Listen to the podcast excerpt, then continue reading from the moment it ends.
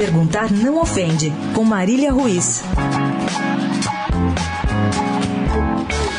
Muitos gols aconteceram no final de semana. O Corinthians colocou uma mão e meia na taça do hexacampeonato brasileiro. O Inter, prestes a voltar à Série A, conseguiu a façanha de demitir o técnico que tirou de um co-irmão no meio da temporada. Algumas seleções garantiram suas vagas na Copa da Rússia via repescagem mas nada superou a repercussão das lágrimas pausadas e fotografadas de Neymar, o injustiçado por vocês da imprensa. O melhor jogador brasileiro não consegue sair das manchetes.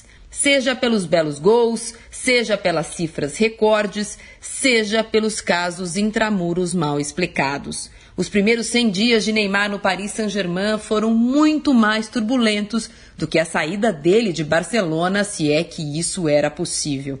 A quantidade de likes que ele coleciona na sua conta de Instagram, novo índice econômico mundial, é proporcional aos problemas de mimimi nos vestiários. É um tal de a bola é minha, o pênalti é meu, a falta é minha, a camisa 10 também.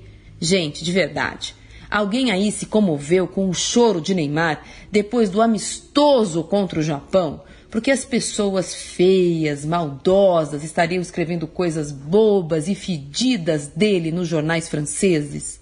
Aff, perguntar não ofende. Pode estar a vidinha dele tão dura e sofrida em Paris para tanta mágoa? Mesmo? Marília Ruiz perguntar não ofende para a Rádio Eldorado.